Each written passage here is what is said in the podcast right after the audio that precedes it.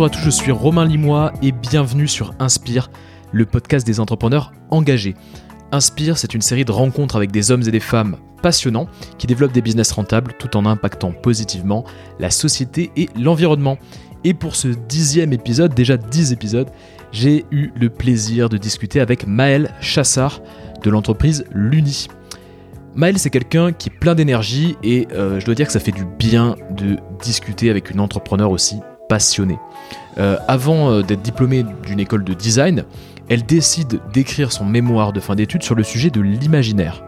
Et elle se rend compte, grâce à ce mémoire, que la créativité des enfants est en baisse. Elle tente alors de trouver une solution qui serait une alternative aux écrans, notamment pour les enfants, et c'est le point de départ de ce qui deviendra quelques années plus tard bah, l'entreprise Luni. Le premier produit de Luni, c'est ma fabrique à histoire. Ma fabrique à histoire, c'est un petit boîtier audio qui a une forme de petit transistor, qui a à destination des 3-7 ans et qui permet aux enfants de créer leurs propres histoires. Et en moins de 3 ans, elle va vendre plus de 400 000 fabriques à histoire. Et on peut dire que le produit, il est en train de devenir générationnel. Ça devient un produit générationnel. Donc en fait, l'Uni, c'est une véritable entreprise euh, bah, à impact qui s'est donné pour mission de développer l'imaginaire de millions d'enfants. Et pendant une heure, on a décortiqué son parcours entrepreneurial et on a vu aussi quelles étaient les différentes étapes de création euh, de l'Uni. Donc si vous aimez l'entrepreneuriat, si vous êtes intéressé par l'entrepreneuriat à impact, si vous avez envie de créer une entreprise à impact, cet épisode est pour vous. Euh, on a parlé de plein de sujets, mais vous allez aussi découvrir bah, quelle a été sa stratégie pour créer sa première base d'ambassadeur, très important, vous allez découvrir tout ça. Comment elle a trouvé son premier distributeur, pourquoi la fabrique histoire est devenue donc un produit générationnel, comment euh, elle a réussi à lever des fonds avec un produit qui est aussi atypique euh, qu'un produit qui, ressemble à un petit transistor, ou encore, bah, évidemment, quels sont ses conseils pour développer son imaginaire. Donc si l'épisode vous plaît, n'hésitez pas à le partager autour de vous. Merci d'ailleurs, merci beaucoup parce que vous avez partagé énormément, notamment sur LinkedIn, l'épisode numéro 9. Donc voilà, si cet épisode vous plaît, n'hésitez pas aussi à le partager. Et euh, n'hésitez pas aussi à mettre 5 étoiles euh, sur euh, Apple Podcast. Si vous découvrez Inspire, il se peut que vous découvriez au bout du deuxième épisode que vous découvrez Inspire, bah, dans ce cas-là, je vous invite à aller écouter les 9 premiers épisodes, une fois celui-ci terminé, bien sûr. Et sans plus attendre, voici ma conversation avec Maëlle Chassard. Bonjour Maëlle. Bonjour. Merci de m'inviter euh, dans les locaux de l'Uni. Merci de venir, c'est un plaisir. On a pu euh, parler un petit peu euh, tous les deux il y a un mois, un mois et demi pour, pour préparer le podcast quelque part. Ouais. Et tu m'avais un petit peu expliqué euh, bah, ton aventure chez l'Uni. Mm. J'ai trouvé ça génial. Et donc je suis très content de pouvoir avoir un bon moment, une petite heure avec toi pour pouvoir discuter de tout ça. On va parler d'imagination aussi, on va parler d'imaginaire, c'est un peu tes sujets de prédilection. Un peu, ouais. Euh, J'imagine, je crois. et, et du coup, on va avoir le temps de parler de tout ça. Euh, ce qui est intéressant, c'est que tu as vécu euh, une sorte d'hypercroissance un peu depuis quelques années. Ouais, euh, depuis un an, un an et demi, ouais.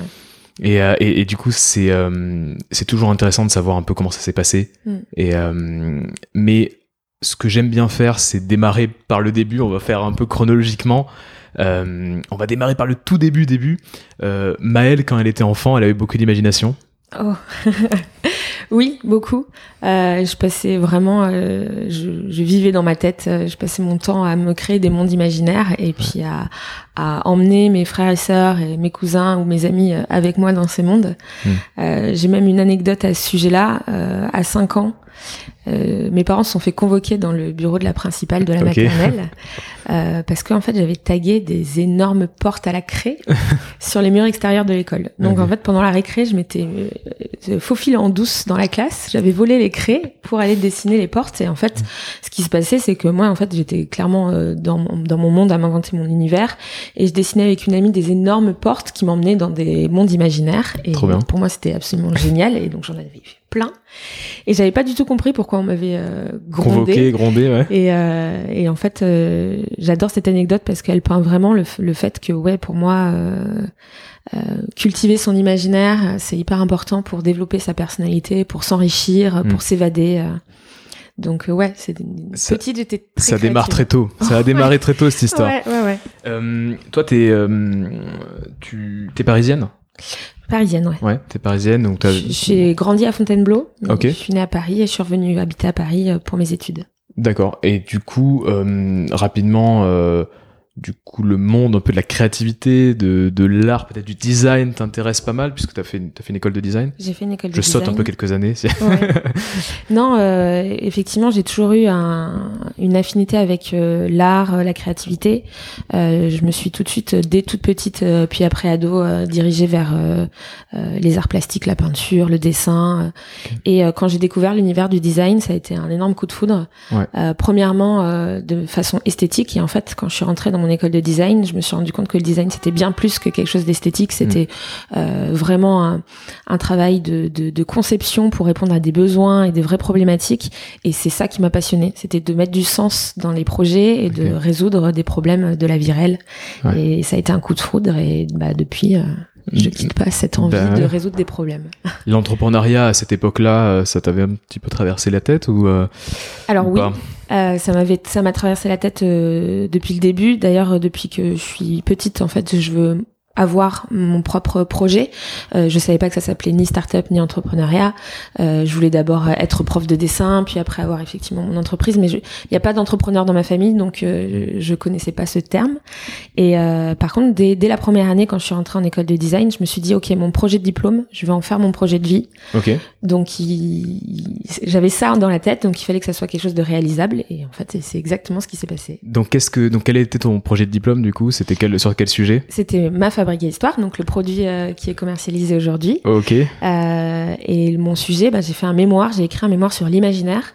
Et la problématique, c'était euh, comment réconcilier l'imaginaire collectif et individuel. C'était vraiment comment on peut mêler le collectif à l'individuel, où on voit qu'il y a une rupture à un moment donné, Ouais. où on est de plus en plus individualiste.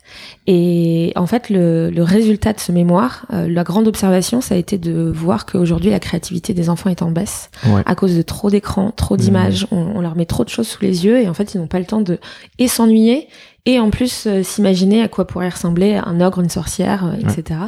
Et j'ai un exemple très flagrant à ce niveau-là. Euh, quand on a débuté avec mes associés l'Uni, on a fait des ateliers avec les enfants et on leur a demandé de dessiner un ogre. Et en fait, ils nous ont tous pratiquement dessiné soit Shrek, soit Hulk. Et là, on s'est dit, oh, bah ouais, en fait, ils sont trop bridés, ils- on leur a trop mis des images sous les yeux, alors qu'un ogre, ça peut être ce qu'ils veulent. Hmm. Ah, c'est intéressant ça. Mm. Du coup, ouais, tu, tu te rends compte que hum, il y a un peu ce problème-là des écrans, parce que quelque Mm. part, enfin pas des écrans, mais de En fait, c'est la d'un monde imaginaire euh, qu'on leur met devant les yeux, quoi, quelque part. Exactement. Ouais. Et les écrans sont un premier problème. Après, je suis pas du tout anti-écran parce qu'il y a plein de moments euh, où euh, l'interactivité, les écrans peuvent apporter énormément de choses. C'est Ouais. en fait les écrans à outrance et c'est de répondre à euh, par les écrans de manière trop facile alors qu'on peut aller chercher peut-être des, des choses euh, ailleurs Ouais. pour éveiller l'enfant. C'est vraiment la surexposition qui pose problème. Euh, moi, je suis une enfant des années 90. J'ai passé beaucoup de temps devant les ordinateurs à jouer à, à plein de jeux, Ouais. non des jeux éducatifs, non éducatifs. hein Adibou, euh, plein de choses. Euh, je suis grande fan de Rayman. Je Ah, passe ma Rayman, vie ouais. sur Rayman et euh, et donc je suis pas du tout anti-écran. Par Ouais. contre, euh, il faut pas que ça. se- Enfin, quand je vois des des enfants dès 18 mois, ils savent comment aller sur Skype et appeler Mm. leurs grands-parents. Bon, Ouais. ça me fait un peu flipper et je me dis il y a une il y a une balance, il y a un équilibre à trouver. D'accord, ouais. Et donc du coup, il faut trouver des solutions pour que les parents puissent euh, avoir autre chose que euh, cette solution quand l'enfant est, est en crise, etc. et que le parent est paniqué. Bah, c'est de lui donner des alternatives pour que Plutôt que lui un donner une, euh, voilà exactement pour Une tablette, quoi. Exactement. Et c'est vrai que ça peut paraître parce que j'avais lu, euh, j'avais lu un, une réflexion sur le sujet d'un, je pense que c'était un psychologue qui disait qu'en fait les enfants, quand ils étaient devant des écrans, ils, ils étaient un peu comme hypnotisés, Hypnotisés, ouais. quelque part. Exactement. Et, euh, et, euh, et donc on pense qu'ils sont calmes, mais en fait Non. pour leur cerveau c'est peut-être pas très rien. bon Exactement. à long terme, pas sur le- Mm. pas en one shot comme ça, mais à long Ouais. terme ça peut être euh, parce qu'ils seront médusés, hypnotisés euh, ouais, euh, Il y a quelque chose aussi qui se passe avec la lumière bleue des écrans, aussi. qui fait qu'ils sont vraiment hypnotisés. Donc euh, oui, il y a de plus en plus d'études qui sortent sur le fait de l'effet nocif des, des écrans. Euh, mais encore une fois, c'est vraiment la surexposition qu'il faut, qu'il faut un peu, au- auquel il faut faire attention. Et tu vois, moi, je, avec via via Inspire, donc via le podcast, j'interviewe des entrepreneurs Mm. qui ont de l'impact, Mm. des entrepreneurs à impact positif. Et, euh, et ce que ce que j'ai trouvé fascinant quand quand quand j'ai découvert euh, l'Uni, euh, bah, c'est qu'en fait l'impact de l'Uni sur une génération, il peut être énorme. En fait, il commence déjà à être énorme. Ouais. Et, euh, et en fait, euh, l'Uni, pour moi, c'est une entreprise à impact positif, euh, même si on va, tu vois, c'est pas dans l'imaginaire justement de, je sais pas, c'est pas green entre guillemets, tu vois, euh, mais euh, mais ça impacte euh, impacter l'imagination des jeunes des jeunes générations, c'est ça peut avoir un effet Ouais. incroyable. On est encore une trop jeune entreprise pour avoir des vraies études sur les vertus du, du produit Ouais. et, et, et on, on veut que on veut prouver qu'effectivement le, le ma fabrique à histoire a des vraies vertus Vertu. positives Mm. pour pour l'enfant, pour le développement de son cerveau, pour son éveil, etc. Parce que en, en plus du fait de l'éloigner des écrans dans nos histoires, on essaie on essaye de mettre des, des valeurs, de on faire passer des messages, de le sensibiliser au développement durable, à plein de choses, à, à la différence. Intéressant. Et, euh, et c'est vraiment notre ligne éditoriale. Mm. Et, euh, et ça, on espère qu'effectivement, à, à terme, euh, on aura des, des vraies études là-dessus. On commence euh, euh, déjà en avoir. On est en ce moment en cours avec euh, l'hôpital Necker euh, pour voir les vertus euh, de ma fabrique à histoire pendant le parcours d'hospitalisation. Alors, on n'a pas encore les résultats, mais ça s'avère assez positif. Mmh. Et en fait, comme c'est un produit qu'on peut aseptiser, Mm. euh, alors que le doudou de l'enfant, bah, il peut pas l'emmener avec lui en bloc, Ouais. et ben il- ça peut l'accompagner, le rassurer, on peut créer du contenu, et puis il se réveille avec euh, en salle en salle de réveil. Donc euh, ça, c'est des projets sur lesquels on veut vraiment vraiment aller Ouais. et sur lesquels le, le- on peut vraiment avoir un, un impact. Ouais, Et- ouais. Tu vois, c'est voilà. Là, on voit l'impact, quoi. Là, on, on comprend que vous avez une vraie mission. Ouais. Euh, et que et qu'en fait les possibilités elles sont un peu infinies. Oui, on peut aller sur beaucoup beaucoup de domaines, le domaine de la culture, le domaine euh, de la santé, de l'éducation, plein de Mm. choses à faire sur l'éducation. Euh, c'est là où on se dirige petit à petit. Mais oui, le but c'est euh, c'est d'avoir un impact positif. J'aimerais bien qu'on revienne tous les deux sur les débuts. Euh, Ouais. Parce que euh, y a pas mal de personnes qui nous écoutent qui euh, ont envie de monter des entreprises ou sont Ouais. eux-mêmes entrepreneurs. Ouais. Et donc c'est toujours intéressant de savoir un peu par où t'es passé, co- Mm. quelles sont les étapes, surtout les premières étapes, celles qu'on qu'on sur lesquelles on, on communique pas souvent, tu vois, parce que c'est pas c'est pas trop pitch, on va dire, de faire ça. mais euh, mais c'est super intéressant, c'est la, c'est la, la réalité, c'est ce qui s'est vraiment passé. Donc du coup, toi, tu tu fais ce mémoire. Oui. Euh, tu te rends compte que euh, il y a un enjeu qui est énorme. Euh, tu euh, tu commences à avoir, enfin, t'as une sorte de, de produit en version, pas peut-être pas en version bêta, mais t'as l'idée du produit déjà. Si si, il y avait un prototype. T'avais- t'avais un euh, prototype Il était en bois à l'époque. Ok, trop bien, trop marrant. Donc tu vois, t'as déjà t'as ton prototype. Et là, en fait, tu te dis directement que tu vas monter le business, tu Oui. vas monter une boîte derrière? En fait, ce qui s'est passé, c'est que, comme je te disais, je savais déjà que j'allais monter une boîte euh, avant même d'avoir l'idée. Ouais, ouais, d'accord. Euh, ça faisait déjà euh, un an et demi euh, avant d'avoir l'idée qu'avec mes trois associés, on discutait de monter une boîte ensemble. Mm. Euh, en fait, on s'est on s'est trouvés en soirée euh, tous les quatre. euh, D'un coup, je lance. Euh, vous voulez pas qu'on monte une boîte ensemble? Parce que moi, j'en avais vraiment l'envie. Ouais. Et euh, on avait des profils complémentaires. Et puis ils m'ont regardé et ils m'ont dit euh, Mais on vient d'en parler dans le métro, c'est dingue. Et Ouais. à partir de ce moment-là, on s'est vu toutes les semaines pour euh, pour voir comment on pouvait monter ce projet ensemble. Et lorsque l'idée euh, de l'Uni est venue, on s'est dit allez hop, go, on y va. Ok. Et effectivement, euh, lancé tout de suite après mes, mes études. Et hum, comme on n'avait pas de structure juridique au, au début, Ouais. euh, et qu'on n'avait pas de produit, on n'avait pas de, c'est-à-dire qu'on avait un prototype, mais en fait, avant de monter la boîte, on voulait d'abord le tester auprès des enfants, voir s'il y avait une vraie appétence, Ok. au-delà de- d'un projet de diplôme, de présenter devant un jury. Euh, et du coup, on a eu une subvention de la région Île-de-France D'accord. euh, qui s'appelait à l'époque euh, Appel à prototype technologique pour Futur en scène, qui s'appelle maintenant Futur, donc qui est le grand salon de l'innovation euh, qui se déroule déroule tous les mois de juin à Paris. Mhm. Et donc le deal, c'était, ils nous financent la fabrication des prototypes. on a été soutenu par mon école Strat et le Cube, qui est une, un centre d'art numérique à Issy-les-Moulineaux, qui en fait soutenait le projet grâce à leur structure et, avec leur expertise aussi nous ont accompagnés. Et on a pu présenter en- au mois de juin 2014 les premiers prototypes aux familles. Et gros succès. On a gagné le prix du public, les familles, a eu un super retour, les enfants ont adoré, et là on s'est dit, ok, Qu'est-ce qui a été apprécié? Comment comment t'expliques? Parce que ça, c'est c'est un peu. ah, C'est incroyable comme histoire. Euh, vous avez une idée, euh, vous faites quelque, enfin là, vous créez quelque chose un petit peu de vos, qui sort de votre tête, Mm. et puis là, euh, ça marche quoi. et ça marche. Et qu'est-ce, qu'est-ce- comment t'expliques un peu ce premier, ce premier attrait? Ouais. Je pense que déjà, il y a une première chose qui est que euh, les histoires, euh, c'est universel. Ouais. Euh, on aime tous euh, entendre ou raconter, euh, se raconter des histoires. Et je pense que ça, ça sera, ça ne bougera jamais. D'ailleurs, c'est là toute la première partie de mon mémoire, c'est de se dire que les histoires, c'est intemporel et l'imaginaire collectif euh, regorge de, de, de mythes, de contes, de légendes, et, et ça continue euh, au fur et à mesure du temps. Un petit peu ce que raconte euh, Harari.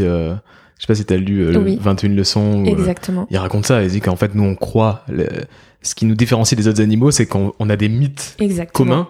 Le mythe de l'argent, par exemple, c'est le mythe absolu parce que tout le monde y croit. Mm, mm. Et, et en fait, on est, euh, on est des, des êtres euh, qui se racontent des histoires, qui se racontent des histoires tout le temps. Toute quoi. forme d'histoire. Donc il y a ça déjà, euh, le fait que les histoires soient universelles.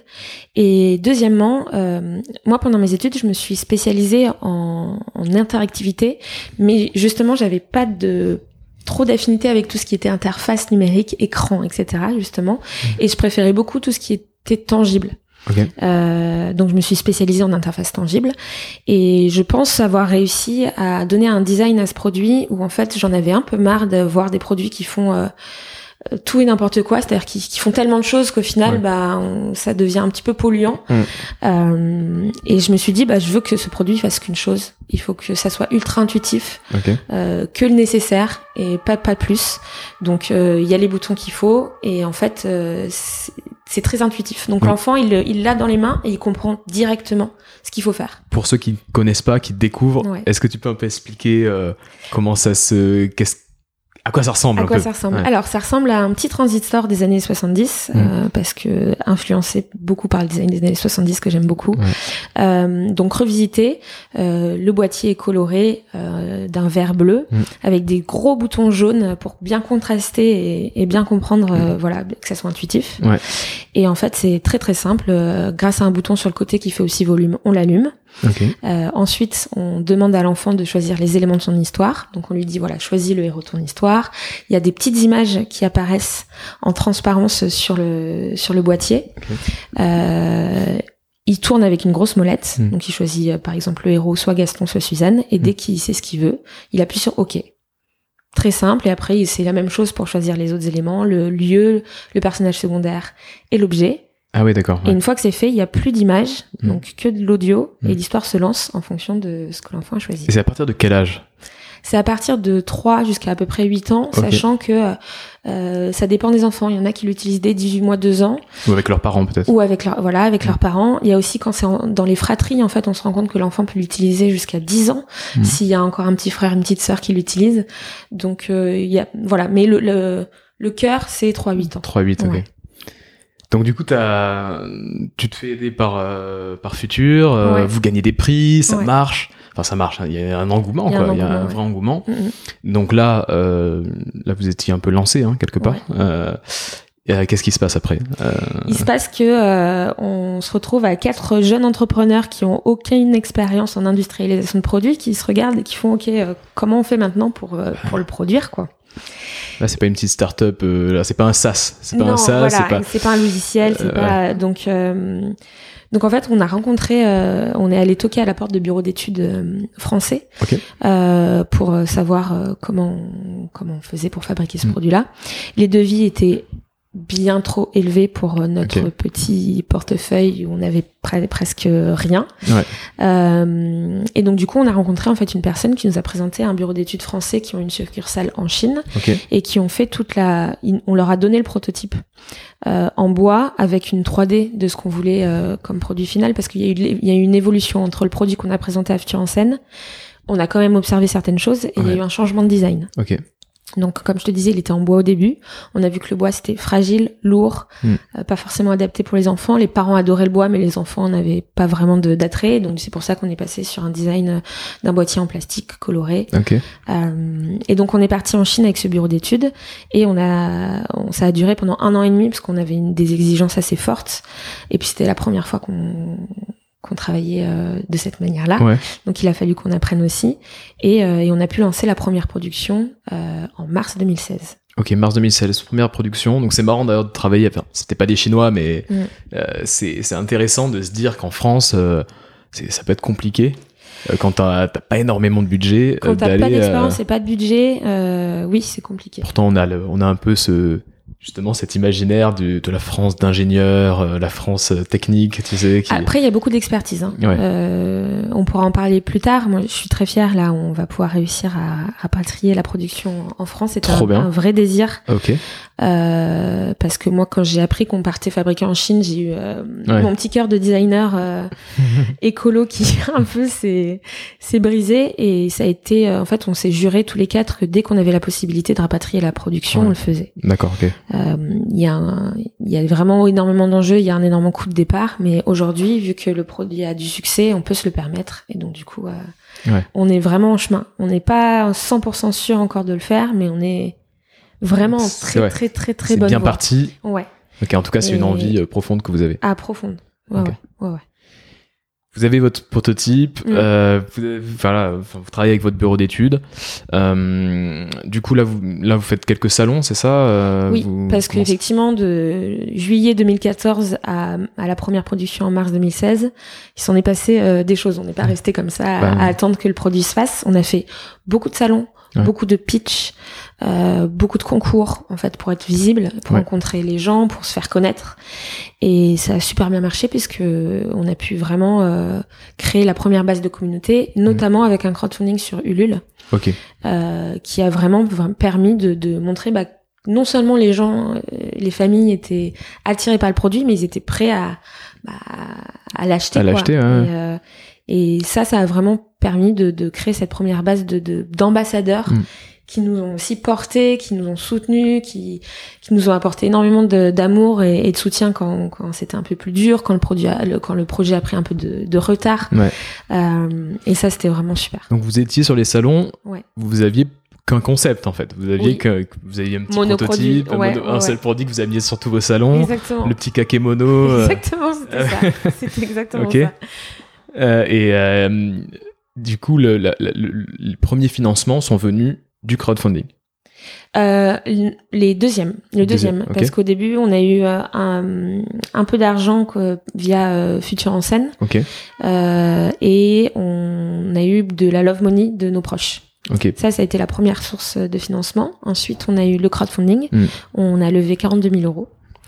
Euh, bah, on était très fiers parce que Bah c'est une belle somme quand on n'a pas de communauté de, de base. Euh, On a bien cravaché, c'est-à-dire deux jours avant la fin du crowdfunding, on les avait pas encore, mais euh, on n'a rien lâché et on a été très fiers. euh, Et c'est vrai que ça, là, je rencontrais récemment la Célia Favre qui a qui est la, la fondatrice de Humail, euh, Humail Mhm. des shampoings, des shampoings sans, enfin des shampoings durs quoi. Ouais, ah, génial. Et, et elle aussi, elle avait fait un crowdfunding.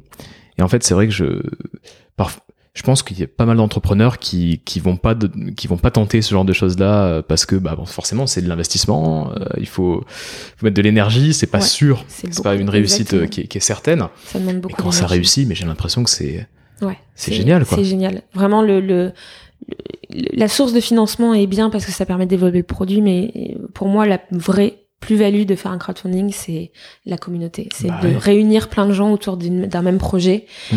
et de se dire qu'on est tous dans la même barque. Et... les embarquer avec toi et puis euh, ils sont dans l'attente de Ouais, voilà de ils suivent tes aventures en fait. exactement. Et c'est à, à partir de là, on a commencé à instaurer un dialogue où on, on leur donnait des nouvelles, euh, on, pouvait échanger, euh, on partageait les galères. Enfin, les gens sont tellement réceptifs et tellement Mm. pleins d'amour que c'est ça en fait qui est vraiment le, Ouais, c'est le plus beau. c'est marrant parce que c'est en fait ce que tu euh, ce que tu me dis là, c'est pour créer une boîte aujourd'hui, ce qui peut être vrai euh, différenciant, quoi. Ce qui peut vraiment faire la différence, c'est d'avoir une communauté, en fait, Oh, le plus rapidement possible. Ouais. Et, euh, Et- c'est pas, c'est pas nécessairement l'argent, Non, pas nécessairement euh, l'idée du siècle, non, c'est la mais c'est voilà, c'est des gens qui te suivent. Exactement.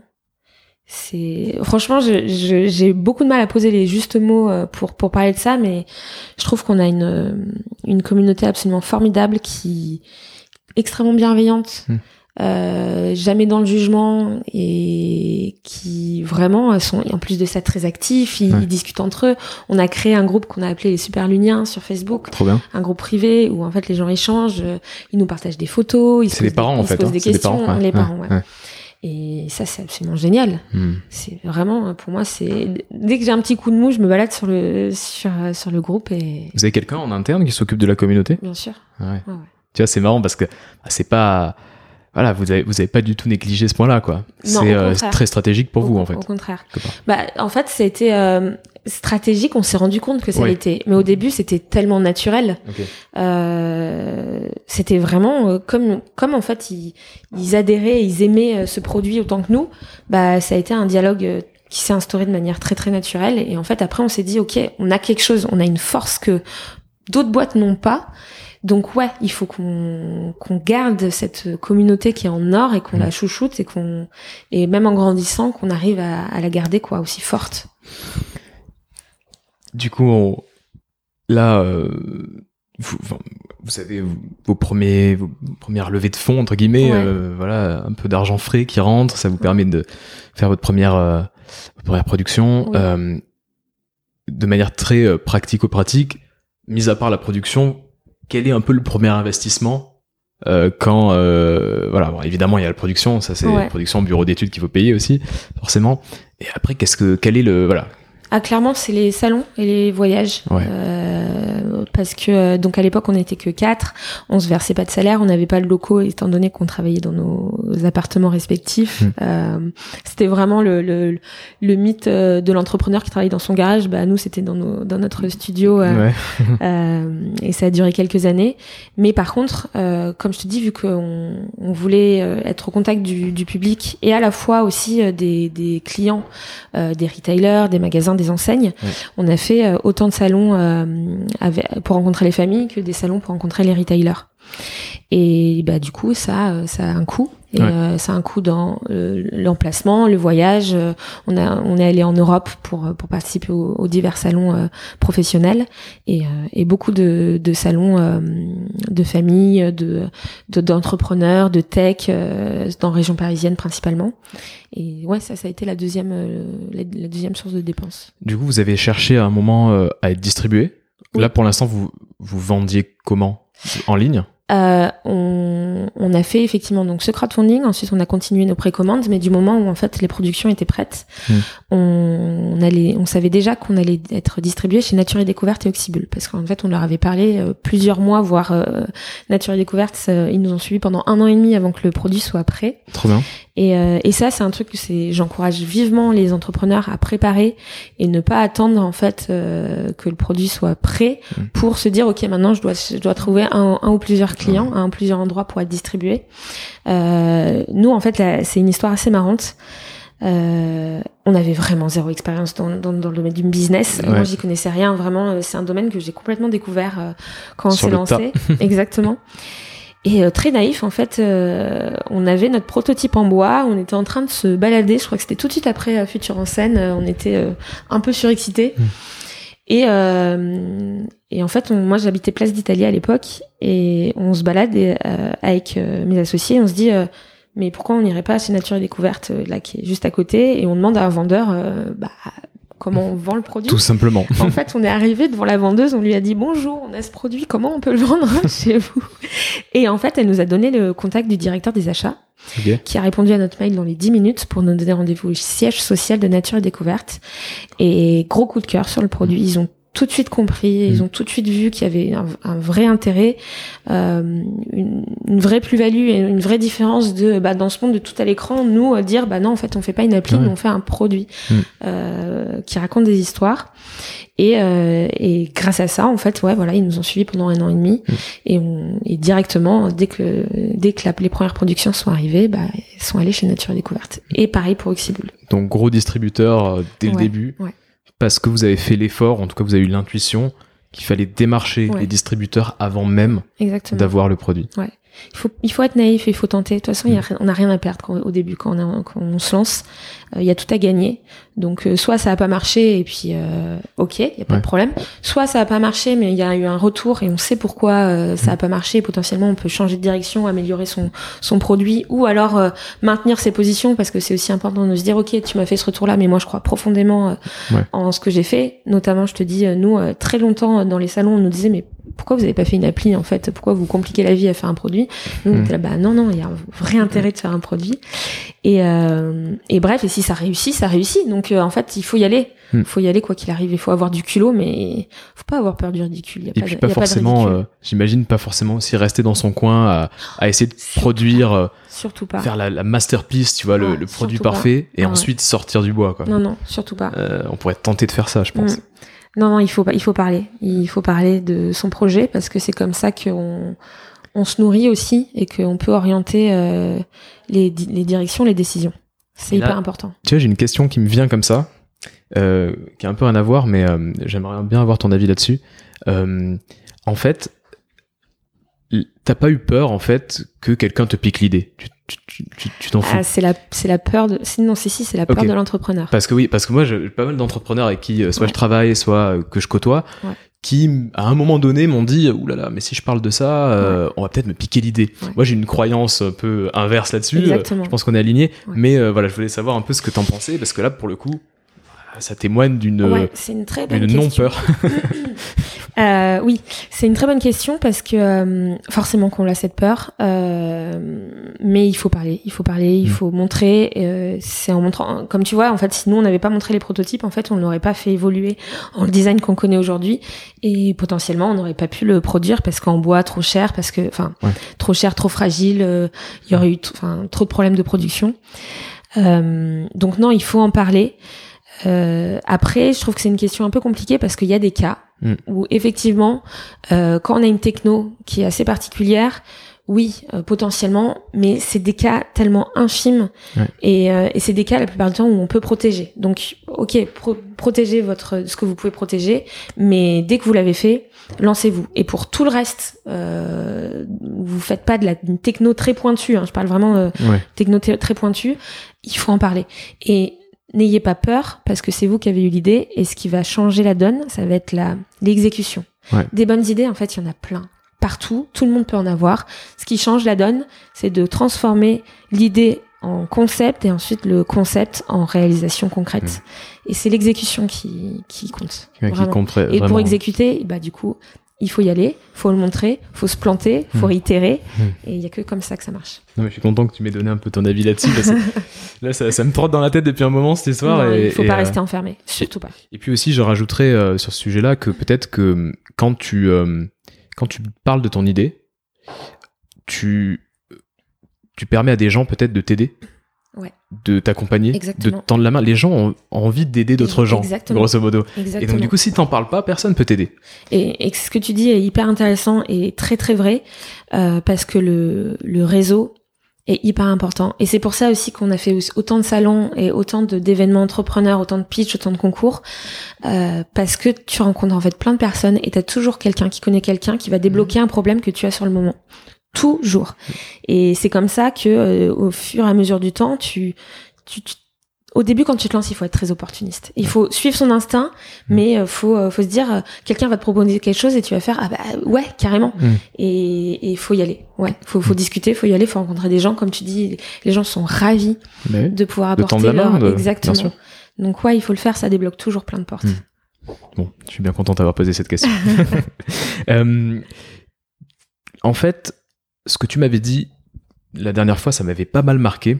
Tu m'as dit qu'en fait, la fabrique à histoire, c'est en train de devenir un produit un peu générationnel. Ouais. Et, euh, et du coup, j'aimerais bien que tu me- tu m'expliques un peu euh, Mm. toute la réflexion que vous avez autour de ça. Ouais. Mais, euh, mais, mais c'est quand même l'impact est énorme quoi. Si ça, si ça devient un produit générationnel, si ça impacte des milliers, des centaines de milliers d'enfants, Ouais.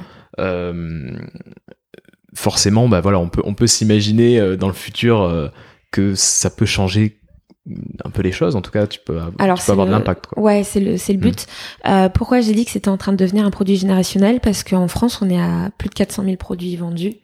Et, et, en fait, je me suis rendu compte de, de quelque chose d'assez euh, étonnant. C'est euh, aujourd'hui, quand je parle à quelqu'un euh, de ma fabrique à histoire, bah en fait il y a toujours quelqu'un qui soit là parce qu'il est parent ou, Mm. ou il, il est tante et, etc soit il, il connaît quelqu'un qui l'a euh, Ouais. dans, dans, dans son foyer et là je me suis dit euh, ok euh, j'ai même plus à présenter le, le projet c'est incroyable Ouais.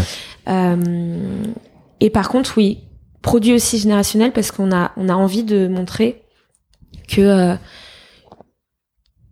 qu'on va avoir un vrai impact sur le développement de l'enfant euh, à la fois euh, bah, l'éloigner un petit peu des écrans pour le permettre de, de s'éveiller. Euh, moi, je suis quelqu'un qui, qui vraiment croit dur comme fer que euh, que l'imaginaire et l'imagination de l'enfant, euh, ça permet vraiment un développement extrêmement sain Mm. euh, de sa personnalité, de son cerveau, de plein de sa créativité, de Mm. plein plein de choses. Euh, ça le forge en fait. Ça lui donne énormément de d'armes et d'outils pour pour son avenir. Euh, et euh, et on espère qu'effectivement, à terme, on pourra montrer que le produit a des vraies vertus avec des Mm. vraies études scientifiques. Ouais. Euh, ce qu'on commence déjà un petit peu à faire. Mais, euh, mais voilà, on est encore une jeune entreprise, donc il est encore un peu tôt pour, euh, pour avoir un peu de recul là-dessus. Ouais. En tout cas, c'est vraiment le- le- l'envie. Aujourd'hui, vous êtes combien dans l'entreprise? Aujourd'hui, on est 45. Ouais, donc 45 personnes. Ouais, Euh, mais euh, j'ai cru comprendre que l'année dernière, vous étiez euh, 15, quelque chose comme ouais, ouais, ouais. ça. Donc ça. On est passé de 11 à 45 euh, en, en un an, et c'est pour ça que, oui, on parle d'hypercroissance. Ouais. Comment tu gères l'hypercroissance La question qui tue. Comment tu gères l'hypercroissance Euh, tu gères comme tu peux parce qu'en fait, euh, comme son nom l'indique, euh, enfin c'est que c'est allé très très vite. Mm. Donc euh, comme ça va très vite, il faut être euh, très réactif, mais forcément tu fais plein d'erreurs sur le sur le chemin. Ouais. Euh, L'important c'est de de pouvoir prendre du recul et de se dire ok ça y est encore amélioré, ça y est encore amélioré. Ok. Mais euh, mais faut jamais attendre de faire les choses de manière parfaite parce qu'en fait sinon tu les fais pas Ouais. et tu peux passer à côté de, de plein de choses. Et nous on a bah on, on a surfé sur le fait que le qu'il y avait énormément de demandes euh, de ma fabrique à histoire Mm. et du coup bah on a eu besoin d'agrandir l'équipe de manière extrêmement rapide et aujourd'hui du coup on se concentre sur la structuration de la boîte sur le management sur comment améliorer tout le retard qu'on a pu prendre parce qu'on a dû aller très très vite Ouais, et euh, quand tu passes de 11 à 45, bah, forcément, tu plus la même manière de communiquer parce que l'information, elle, elle est plus aussi fluide. Mm. Euh, tu dois aussi manager autrement. Donc, j'ai appris un nouveau... Enfin, je suis en train d'apprendre parce que c'est absolument pas fini, mais Mm. je suis en train d'apprendre un nouveau métier qui est le métier de, de manager, qui est passionnant, mais qui demande énormément d'énergie parce que c'est de, c'est de l'humain. Mm. Et donc, euh, chaque personne est différente et tu dois, tu dois effectivement euh, porter énormément d'attention à chacun. Ouais. Euh, donc ouais, ça a été, ça a été un gros challenge. Ça l'est encore aujourd'hui. On n'est pas du tout euh, en période de, de croisière, Euh, donc on est encore en hypercroissance, vu qu'on a envie d'aller sur un développement international euh, très fort. Parce Vous avez levé des fonds aussi, non? On a levé des fonds Ouais. en 2016 et là on vient de clôturer une levée de fonds de 3 millions 3 Ok. pour effectivement nous permettre de continuer à nous développer. Pour ce qui est de la levée de fonds, quand on va chercher des investisseurs et qu'on leur dit qu'on n'a pas une boîte euh, SaaS, euh, tech, euh, scalable, euh, etc. euh, Enfin, peut-être scalable, mais hein, euh, est-ce que voilà, est-ce que c'est plus compliqué d'aller chercher de l'argent? Est-ce que euh, justement vous vous différenciez Mm. parce que pour une fois, bah, c'est de l'hardware, euh, c'est c'est pas, on n'est pas dans le milieu euh, online, on va dire? t'as un peu Et- les deux. Un peu des deux, ok. ouais. Euh, quand on a levé des fonds en 2016, ça a été plus compliqué parce que on a levé, on n'avait pas encore euh, nos premières productions. Hmm. Donc on n'avait pas de preuves à part le crowdfunding, Hmm. euh, de de, bah, de preuves sur le marché que le que le produit euh, allait allait plaire et Hmm. allait susciter énormément d'intérêt. Donc ça a été compliqué effectivement en 2016 euh, de de parler aux investisseurs. Il y en a eu pour qui ça a été plus facile. Il y a eu des coups de cœur et ça c'est toujours euh, extrêmement agréable quand ça se passe comme ça parce que on s'aligne sur un projet, sur des valeurs, Mm. sur euh, une envie. Et le discours est très très fluide. Et puis après, effectivement, bah comme on n'a pas fait nos preuves encore, en tout cas pas pas entièrement, Ouais. et ben il faut se battre. Mm. Mais euh, on a réussi à convaincre euh, certaines personnes. Et ce qui est génial, c'est que c'est des personnes qui aujourd'hui nous suivent toujours et euh, qui nous ont suivis dès le début, donc euh, qui font partie de l'aventure depuis longtemps. Et donc du coup, on est plus proche, on se sent plus proche d'eux. Et là, cette année, quand on a le quand on a levé des fonds, euh, non, il y a un vrai intérêt pour l'hardware. Ouais. Euh, alors effectivement, il faut faire attention parce que c'est pas comme un logiciel, c'est pas comme un SaaS. Mm. Euh, c'est des productions, c'est du BFR à trouver, euh, c'est euh, voilà.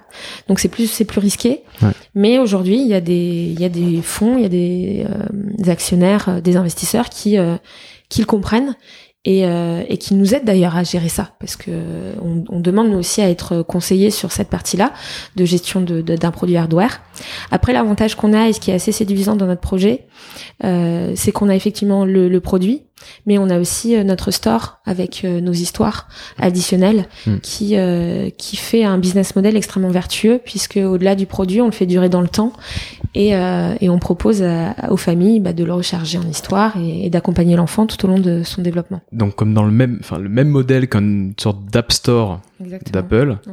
vous avez euh, une sorte de store qui vous permet de télécharger en fait Oui, télécharger des de- nouvelles histoires. nouvelles histoires, de la musique, euh, on fait même de la méditation, on fait du, du contenu Trop bien. éducatif pour apprendre les voyelles, pour apprendre des langues.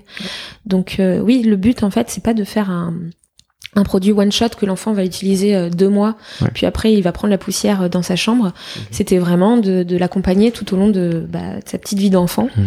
et, euh, et proposer du contenu évolutif euh, qui, euh, de ses 3 ans à 8 ans, bah, en fait, il va être différent ce contenu-là, de plus en plus pointu, de plus en plus euh, à, à l'écoute de lui, à, à répondre à ses besoins, à son développement, etc. Je suis assez fasciné que tu aies autant d'énergie et de et je sais pas, j'ai l'impression que tu sais exactement où tu vas quoi. Et c'est Ouais. génial parce que c'est ta première boîte. Mm. Euh, voilà, tu, tu connais l'hypercroissance, tu lèves des fonds, enfin, t'as déjà vécu énormément de choses en fait, et t'as une énergie énorme. J'avoue que là, voilà, en t'écoutant, je me dis mais c'est incroyable, sa première boîte et, et elle, est- elle, est- elle est- voilà, elle, a, elle sait où elle va, euh, voilà, il y a de l'ambition, euh, ça, ça fonctionne, il y a un engouement, Mm. euh, vous en vendez des centaines de milliers, euh, et c'est puis ça impacte le monde quoi. Donc euh, vraiment, je suis, je suis assez impressionné. Bah, c'est gentil. Oui, effectivement, il y a des moments où tu es quand même dans le flou. Euh, mais euh, de manière générale, euh, et d'ailleurs c'est ce qu'on me demande aujourd'hui dans la boîte, c'est d'avoir Mm. ce rôle-là de vision. Et, et j'ai toujours en fait une personnalité où je vois le coup d'après et je m'arrête pas à quelque chose euh, de, de figé et de présent. J'ai Mm. toujours besoin de voir ce qui va se passer euh, par la suite. Et, euh, et c'est comme ça aussi que je reste excitée et motivée dans le projet et Bien que sûr. tu peux aussi euh, continuer à motiver tes équipes, à leur dire ok c'est ça aujourd'hui, mais demain ça sera ça. Mm. Et, euh, et aujourd'hui ma fabrique à histoire en France, elle a elle a fait ses preuves, elle Mm. est déjà extrêmement bien installée, mais on est loin, très très loin de du potentiel qu'on peut faire avec. Euh, on veut aller sur le domaine de la culture, sur le domaine de l'éducation. Euh, on veut le, je t'en parlais un petit peu tout à l'heure, mais on veut le proposer dans le domaine de la santé parce qu'on sait qu'il y a des choses à faire. Et je trouve que d'ailleurs c'est les projets les plus intéressants Ouais. parce que c'est là où bah potentiellement t'as le le marché n'est pas un marché énorme. Bon après mis bout à bout, euh, si. Ça commence Déjà. ouais. Ouais. Euh, mais c'est surtout des projets qui, bah, on parle d'impact, qui Mm. peuvent avoir un vrai impact. Culture, éducation, santé. Et c'est là, en fait, où tu donnes du sens et où tu vraiment, bah, tu restes vraiment très excité par ce que tu fais. Parce qu'en parlant de, de vision et, euh, et un petit peu, oui, la vision que tu as, Mm. j'ai lu que vous aimeriez devenir un peu les experts, entre guillemets, de l'imaginaire. Alors, je sais pas si c'est un terme journalistique ou si c'est vraiment noir sur blanc ta vision, mais euh, ça veut dire quoi exactement, être l'expert de l'imaginaire? Euh, oui, c'est, euh, c'est un terme que je trouve un peu pompeux parce que. Se dire expert d'eux avant d'avoir fait totalement ses preuves, euh, je trouve ça un petit peu. euh, Non, mais disons que c'est l'ambition. c'est le- c'est le- l'expression qui Bah, me pose un peu problème, mais effectivement, en fait, derrière, il y a une, il y a une vraie envie. Mm. Euh, je, te, je te le disais un petit peu tout à l'heure, je suis persuadée que l'imaginaire et l'imagination euh, sont un vrai moyen de nourrir la personnalité aujourd'hui de l'enfant, mais en fait plus généralement de l'être humain, Mm. qu'aujourd'hui c'est quelque chose qui est totalement mis de côté, c'est-à-dire que l'imaginaire, de ce que j'observe aujourd'hui, est plus euh, une entreprise de, une industrie de divertissement, Mm. plus en fait euh, de se dire, euh, ok, euh, on a une vie un peu trop intense, on va aller se distraire, se distraire. Mm. Donc se distraire, ça veut dire détourner son intention d'eux pour se concentrer sur quelque chose qui va nous faire nous évader pendant un court laps de temps. Ce que je trouve en fait un peu triste parce que pour moi, l'imaginaire, il doit accompagner l'être humain tout au long de sa vie. Euh, il peut avoir des, des vraies vertus. C'est très évident quand t'es enfant parce que quand t'es enfant, l'imaginaire est instinctif. Mm. Euh, mais le challenge, en fait, c'est le, c'est de l'apporter aussi chez l'ado, chez l'adulte, Mm. pour continuer en fait à nourrir sa personnalité. Euh, parce que je suis quand même persuadée qu'on est dans une société où on va pas très très bien Mhm. euh, et où on peut, au lieu de se concentrer vers, l'extérieur pour trouver des réponses, et ben en fait via l'imaginaire se reconcentrer vers nous-mêmes, vers l'intérieur, pour être plus en accord avec qui on est, euh, plus dé- plus découvrir notre personnalité Mm. et bah du coup être euh, mieux dans nos pompes et mieux bah du coup dans cette société. Ouais. Et du coup, tu te. Enfin, pour toi, les adultes aussi manquent d'imagination, en fait. Enfin, les, les adultes manquent d'imagination, Ouais. alors que plutôt, je, me, je reformule. Les adultes manquent pas mal d'imagination, alors que quand ils étaient enfants, Ouais. ah, c'est- ils avaient une imagination euh, Ouais. développée, c'était naturel pour eux. Et du coup, euh, la question est un peu large, mais comment, euh, comment en tant qu'adulte, Mm. tu peux développer un peu ton imagination, ton imaginaire, sans juste poser tes fesses devant euh, Netflix, tu vois, par exemple, puisque tu ne développes rien, puisque tu te distrais. Euh, Exactement. si j'ai bien compris. Exactement. Mais, euh, ouais. Euh, après, t'as des contenus, euh, notamment sur Netflix, qui, Qui sont de très bonne qualité, mais de bah c'est à dire qu'en fait ils sont tellement ils te prennent tellement au trip Ouais. que forcément tu vas en ressortir un peu changé parce que ça t'a fait palpiter le cœur parce que ça a résonné d'une manière ou d'une autre en toi et c'est ça en fait qui, Mm. qui moi qui m'intéresse c'est de aller chercher euh, dans les tripes de chacun pour pour euh, sans en fait euh, avoir une réponse de se dire ok euh, l'imaginaire moi j'ai un but c'est de de faire ça. Non c'est d'offrir un terrain en fait à l'enfant à l'adulte peu importe ce que ça va donner chez lui euh, parce que chacun est différent et ça va résonner de manière différente chez chacun mais l'important c'est que ça résonne Mm. et que ça provoque des choses je pourrais pas répondre de manière extrêmement concrète, notamment sur comment nourrir euh, et, et entretenir l'imaginaire et Mhm. l'imagination de l'adulte. C'est un travail de recherche que je suis en train de faire actuellement. Euh, J'ai pas encore de réponse très très précise. Euh, par contre, je suis persuadée qu'en fait, je veux pas être maladroite dans ma manière de m'exprimer, mais que l'imagination est un peu comme un muscle, c'est-à-dire que du moment où tu comprends comment ça, entre guillemets, fonctionne, comment ça peut t'apporter des choses et que tu le fais de manière régulière et naturelle, Ouais. euh, bah tu vas en redemander. C'est comme quand tu fais du sport. Hmm. Euh, tu fais du sport, tu commences à faire du sport, bah plus t'en fais, plus ton corps il en a envie et ça te fait énormément de bien. Bah pour moi en fait je vois l'imagination exactement de cette manière-là. Et en plus de ça, euh, l'imaginaire, euh, c'est-à-dire la, la représentation de ton imagination, va te permettre vraiment de, de te dire, ok, en fait, je j'imagine ça, ça prend telle forme, et du coup, ça te donne un, un espèce de, de, de terrain de se dire, c'est ça ma personnalité. Mhm. Et, et j'en parlais tout à l'heure, moi, je suis persuadée que tu, que la connaissance de soi va faire en sorte qu'on devienne des adultes et, et des êtres humains épanouis. Mhm. Et donc du coup qu'on soit on- qu'on est plus en accord avec ce monde-là, avec les, les autres gens, et que potentiellement on peut aussi, aussi apporter du coup sa pierre à cette- euh, une pierre à cette société. Ouais. Voilà. Après, comme je te dis, j'ai aucune, euh, c'est l'envie, mais si jamais c'est autre chose qui se passe, Hmm. euh, qui reste quelque chose de vertueux, moi ça me va tout à fait. Ouais. Euh. Je me je me donne pas du tout le le, le comment dire Tu te dis pas que tu, tu vas te en fait, dire la ce pouvoir-là. vérité. Je suis ou- pas un héros, Ouais. je suis pas un dieu. Je, On n'est pas, on, on se dit pas ça. Ouais. Euh, on veut juste permettre en fait à se dire qu'on on vous offre un terrain pour que vous puissiez vous apprendre à vous connaître via l'imaginaire. Faites-en ce que vous voulez. Voilà, c'est ça, c'est l'envie. Ok. J'avais euh, là, tu vois, par rapport à ce que tu me dis sur le fait de bien se connaître, euh, le fait de de, des- quel est quel est ton rapport au monde, etc. Euh, J'ai un peu regardé euh, tes réseaux, ce que tu ce que tu faisais et euh, et, et je pense que tu as un certain nombre de, de combats aussi. Euh, et euh, et j'avais vu sur une de tes, je crois que c'est sur Insta, je crois, Ouais. tu mis euh, cho- choisis la chose pour laquelle tu es prêt à te battre. Ouais. Et puis quoi qu'il arrive, et puis vas-y, vas-y à fond. Ouais. quoi. Et Exactement. du coup, toi, quels seraient, quels sont tes combats un peu quelque part? Euh, mon premier est de et, vraiment, ce dont je viens de parler, c'est de faire en sorte que qu'on soit des êtres humains épanouis. Ouais. Pour moi, c'est la base. Euh, c'est ce qui va te permettre euh, après de bah, vraiment de t'ouvrir au monde. Mm.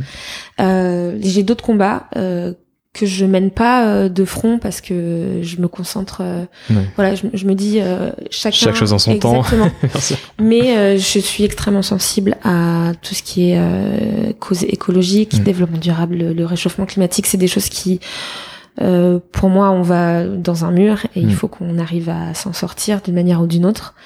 Euh, c'est pour ça aussi que l'éducation me me passionne autant et que j'ai envie d'aller sur ce terrain-là, c'est que euh, les enfants sont des éponges. Mm. Et si tu les sensibilises assez tôt à certaines causes, eh ben, ils vont être ceux qui vont les porter à bout de bras. Donc à nous de les sensibiliser Mm. euh, sans faire du brainwashing.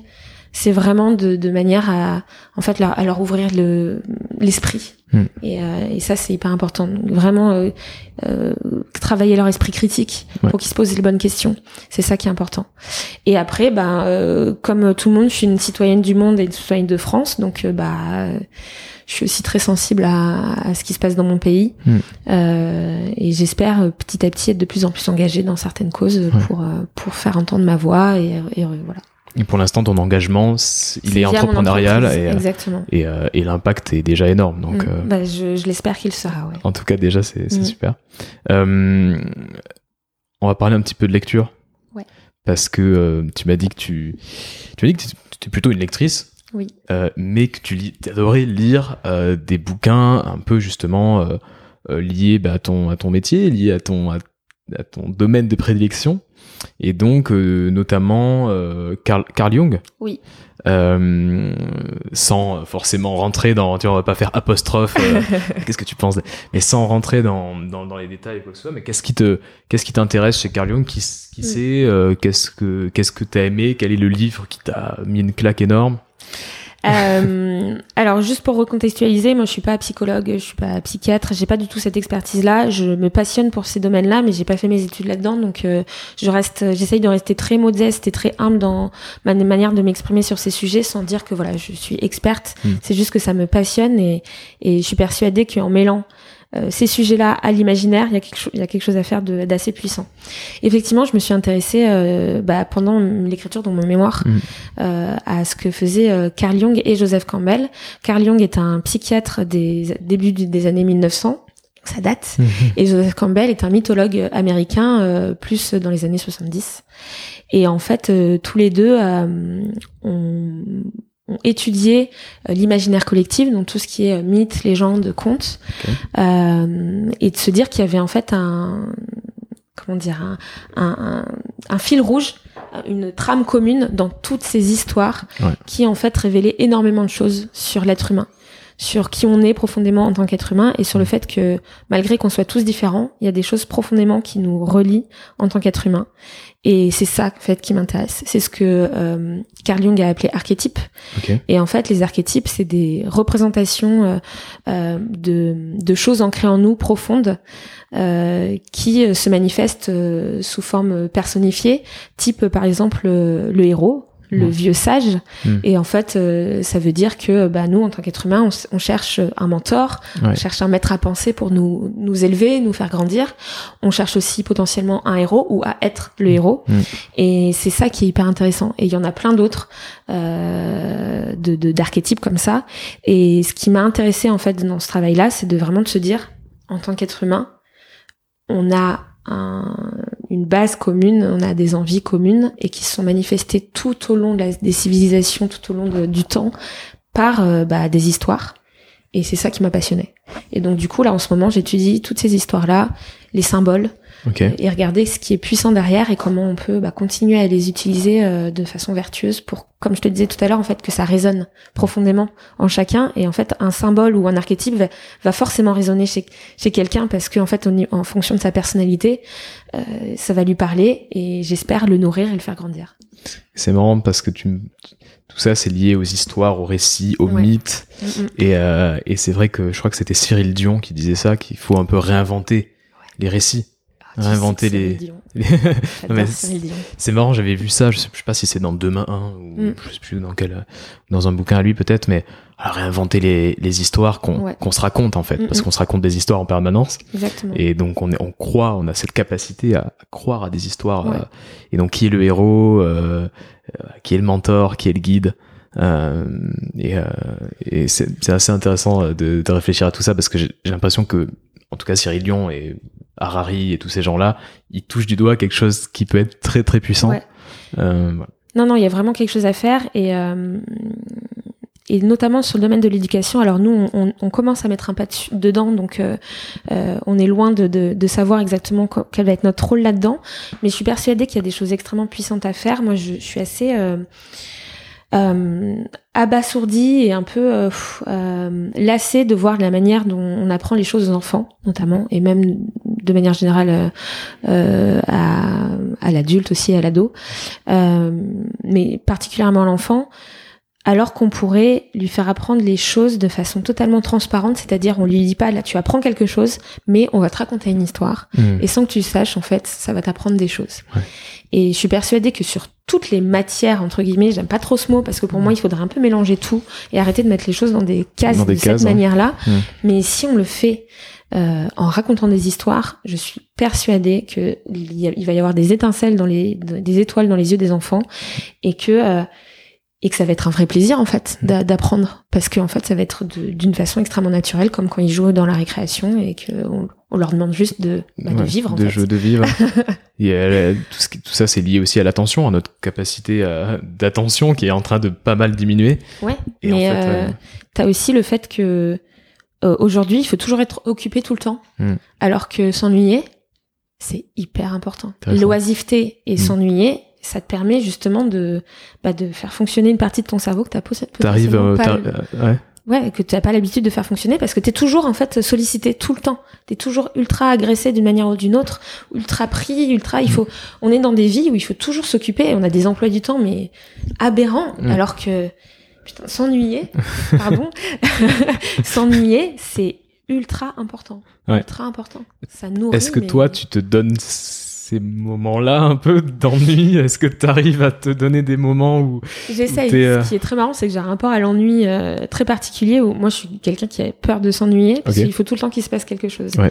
Mais je me suis vraiment rendu compte que des moments, euh, bah, je peux être angoissée au début quand je m'ennuie, mais euh, je me rends compte en fait que je commence à partir extrêmement loin et à Mm. penser à plein de choses et que c'est à ce moment-là en fait que j'ai les réflexions les plus intéressantes sur moi-même Mm. ou les idées les plus intéressantes euh, ou des déclics Ouais. et je me rends compte que bah du coup ça me fait vraiment vraiment grandir. Hmm, peut-être pour être créatif aussi Ouais, exactement. Donc oui, nouvelles l'oisiveté, l'ennui, ou même euh, un peu ralentir, Ouais. se nourrir autrement, se dire qu'on va prendre le temps d'eux Mm. et que et que c'est important aussi de prendre le temps de, euh, je sais pas, je vais prendre un exemple un peu bête, mais d'aller voir une expo, mais de la digérer aussi cette expo et pas de se dire ok tout de suite après l'expo, faut aller que je fasse, faut que je fasse ça et ça et ça, Ouais. et finalement l'expo, bah t'en as retiré absolument rien Ouais, ouais. parce que ça a été un moment flash dans ta vie. C'était flash, et- c'était une heure. euh, Donc je pense que Mm. oui, il faut, il faut changer un peu ça dans notre mode de, de vie, c'est de ralentir un peu et de prendre le temps d'eux Mm. et prendre le temps de s'ennuyer. C'est intéressant parce que c'est euh, un discours qui est pas en général euh, qu'on ne, qui est pas lié à l'entrepreneuriat en général. Non. On a envie de dire il faut aller vite, faut aller plus vite que tes concurrents, etc. Ouais. Et là, c'est intéressant que tu dis ça en tant qu'entrepreneur, en tant que chef d'entreprise. Bah oui, c'est bien aussi de ralentir un peu, quoi. Ouais. Et c'est bien parce que c'est contre-intuitif. Et j'aime bien que tu, tu soulèves ce point-là. c'est intéressant, ça rajoute un- une vision euh, que j'avais jamais euh, entendue encore. Et Ah bah, je suis ravie. en tout cas, intéressant. Euh, J'ai quelques petites questions pour, euh, Oui. pour terminer. Ça passe si vite. ça passe vite, hein Ça passe vite. Quel est, quel est le, le bouquin? Alors peut-être, j'ai envie de dire le roman. En ce moment, je me remets à lire des romans parce que je je suis très livre euh, business et ça. Et donc, euh, quel est le, le, le roman euh, qui t'a euh, qui t'a le plus marqué ou en tout cas que tu que apprécies, Mm. que tu partages, que, que tu offres à des gens? Enfin, genre, ça va, le roman. Euh, puisque moi, je sais que tu lis euh, Carl Jung, etc. Mais Ouais. est-ce qu'il y en a un qui t'a plu? Alors tu me, tu me poses une colle euh, parce que, euh, comme je te disais, moi je lis beaucoup plus des livres euh, extrêmement théoriques. Ok. Et je me suis rendu compte, j'ai acheté quelques romans là euh, récemment, j'arrive pas à me mettre dedans Hmm.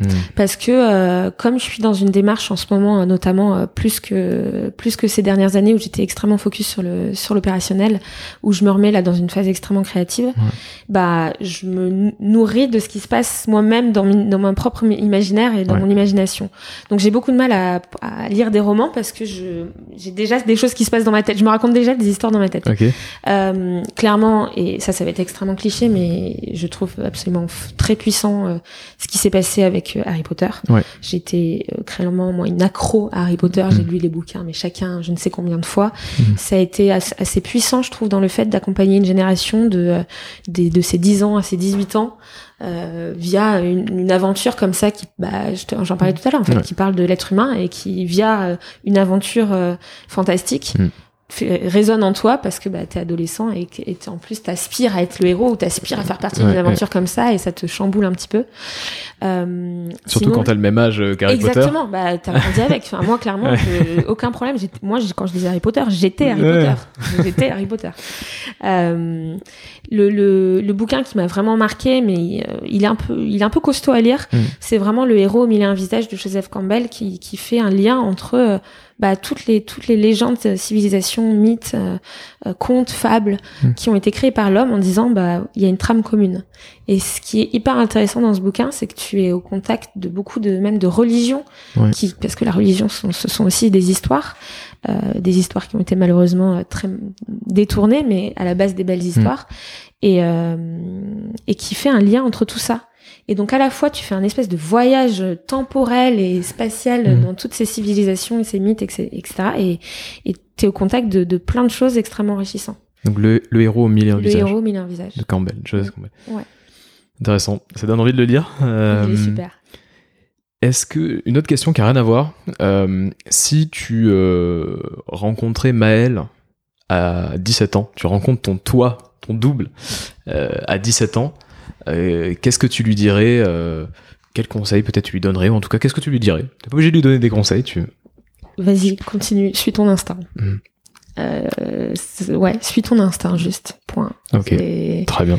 C'est ce que j'ai fait, ce que je continue de faire, et je, ça marche très bien. Mhm. Et ça, tu vois, c'est aussi quelque chose euh, que je trouve hyper intéressant, c'est que je suis persuadée que l'instinct, c'est, c'est, ça fait partie de chaque être humain, Mhm. mais qu'aujourd'hui, on ne sait absolument pas euh, ce que c'est et absolument plus comment l'utiliser. Alors que je suis persuadée qu'il y a une manière de, bah, de connaître son instinct et de savoir comment mieux l'écouter. Ok. Euh, en tout cas, ouais, je me dirais. suis ton L'intuition aussi peut-être, ouais, euh, ouais, ouais. instinct, intuition. T'as une bonne intuition, go for it. Hmm. Ça va bien se passer. J'avais lu quelque chose là-dessus qui peut peut-être intéresser. Euh, en gros, le, le- le- dans le bouquin que je l'avais lu, l'auteur racontait que il faut que il faut nourrir ton intuition. C'est-à-dire qu'en fait, ton intuition. T'as as dû lire un truc comme ça. Ton intuition, en fait, forcément, c'est ça fait partie de ton subconscient. Il faut imaginer une sorte de subconscient comme un énorme data center, tu Ouais, vois, ouais. où tout ce qui, euh, tout ce que ton esprit, euh, enfin tout ce que ton cerveau inconscient euh, capte, Exactement. tout est stocké là-dedans. Exactement. Et en fait, faut voir le conscient comme une sorte de salle des machines, tu vois, qui prend quelques data et qui les met en ordre. C'est ça. Et en fait, il faut mettre de la data dans ce dans ce gros data center. Il faut se nourrir. Il faut se nourrir, il faut nourrir. nourrir ton inconscient. Ouais, Et ouais. parfois, on se dit, ah, je sais pas pourquoi, mais je le sens bien. Ou tiens, euh, il faudrait Ou là, dans... j'ai de la pétence, et Ouais. ben vas-y à fond. Et en fait, faut y aller parce que, Ouais. exactement, c'est juste que ton, ton cerveau conscient Exactement. a pas encore, euh, euh, justement, euh, voilà, a pas pris la mesure C'est ça. que derrière, bah, il y avait des tonnes de data subconscientes que tu as captées. Et c'est hyper intéressant ce que tu dis. Euh, moi, je suis persuadée qu'aujourd'hui, il y a plein de choses qui sont inconscientes, mais qui, en, en, faisant un travail sur soi, peuvent devenir extrêmement conscientes. Et je suis persuadée qu'en étant des êtres humains très conscients, le plus conscient qu'on le puisse, Mm. bah, on devient euh, des, des personnes épanouies. C'est en conscientisant euh, chaque, euh, chaque chose qu'on fait qu'on est vraiment genre en accord avec soi. Mm. Mais c'est du travail. Ouais, Beaucoup de travail. ouais. Mais, euh, mais intéressant de creuser un peu sur l'inconscient Ouais. et sur l'intuition. C'est des domaines qui me passionnent aussi. Mm. Le conscient, l'inconscient et tout ce qui est intuition, instinct, euh, je trouve ça passionnant. Surtout quand on est entrepreneur, qu'on doit prendre des décisions, qu'on doit trancher, Ouais. j'imagine. Euh, dernière, petite, euh, dernière petite question. Si tu avais un conseil à donner à des personnes qui ont envie d'entreprendre euh, Ouais. et d'avoir de l'impact aussi, tu vois, Mm. d'avoir de l'impact positif, d'entreprendre. Un conseil que tu aurais aimé peut-être qu'on te donne, toi, quand tu quand tu t'es lancé. Ouais. Quel serait ce conseil? Le premier conseil, c'est de faire quelque chose qui nous passionne. Parce que l'aventure entrepreneuriale est dure et il faut pouvoir continuer à se raccrocher à sa passion, à ce truc qui se fait, qui te fait vibrer, pour euh, dans les moments où ça va pas, en fait, se dire ouais mais ouf, j'ai j'ai fait, je fais ça pour ça et je m'y accroche. Ouais. Euh, deuxième conseil, ça serait de pas se lancer seul, Euh, parce que euh, parce qu'on parlait de se nourrir, parce qu'il faut euh, il faut se, se nourrir des autres et il faut aussi euh, pouvoir avoir des gens sur qui compter et des gens qui n'ont pas bah, qui, qui ont euh, des des compétences que nous on n'a pas des Mm. connaissances que nous on n'a pas euh, et, euh, et du moment où on a trouvé l'équipe constituée le dialogue Mm. hyper important toujours discuter pas de non-dit il faut briser la glace il faut s'engueuler de temps en temps ça fait beaucoup de bien Mm.